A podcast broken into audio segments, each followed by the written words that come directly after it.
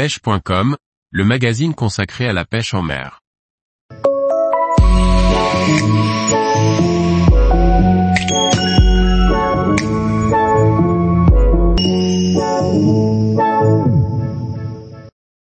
Le maquereau, appât universel capable de séduire de nombreux poissons. Par Guillaume Fourier.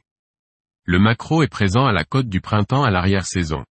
Ce poisson facile à récolter peut être utilisé comme appât pour viser une large panoplie de poissons de nos côtes partout en France. Le maquereau est particulièrement apprécié par les autres poissons, en particulier quand il est frais. Le maquereau est un scombridé très présent sur nos côtes. Cette boule de muscles élancés dispose d'une puissance sans faille. Son rapport gabarit-puissance est juste incroyable.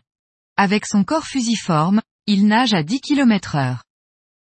Au bout de la ligne, c'est une boule de nerfs qui offre un combat des plus amusants sur une ligne fine ou moyenne.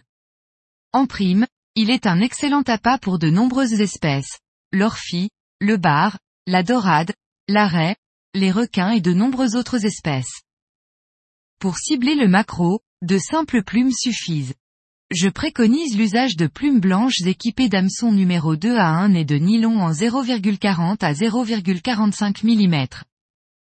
Vous pouvez couper un jeu de plumes en deux parties pour n'utiliser que deux ou trois plumes à la fois. Les potences se dirigent vers le haut, vers le fil du moulinet. C'est l'erreur typique du débutant, même certains fabricants s'y trompent dans leurs recommandations sur les packaging. En guise de lest, j'utilise une cuillère métallique de 50 à 120 grammes, souvent munie d'un hameçon triple en queue, qui ondule à la descente. Cette descente saccadée du jeu de plumes est déterminante dans l'efficacité des plumes. En bateau, les macros stationnent régulièrement à proximité des ridins de sable dans 5 à 15 mètres de profondeur. Une bonne observation générale de la surface de l'eau est importante. Les oiseaux qui errent près de la surface ou qui piquent sur l'eau sont un excellent indice de la présence de maquereaux sous la surface. Des jumelles peuvent nous confirmer s'il s'agit plutôt d'une chasse ou de volatiles qui s'alimentent des restes d'un chalutier fraîchement passé sur zone. Le maquereau est coupé en darnes, divisé en deux lamelles. On pique une lamelle sur un hameçon de type octopus numéro 1 à 1 sur 0. Il suffit de piquer une fois sur la base large de la lamelle, au ras du bord, au centre de la largeur pour éviter que la lamelle ne papillonne dans le courant, ce qui ferait vriller le bas de ligne. À la touche, restez attentif, les poissons suiveurs peuvent donner quelques coups de tête avant de se piquer.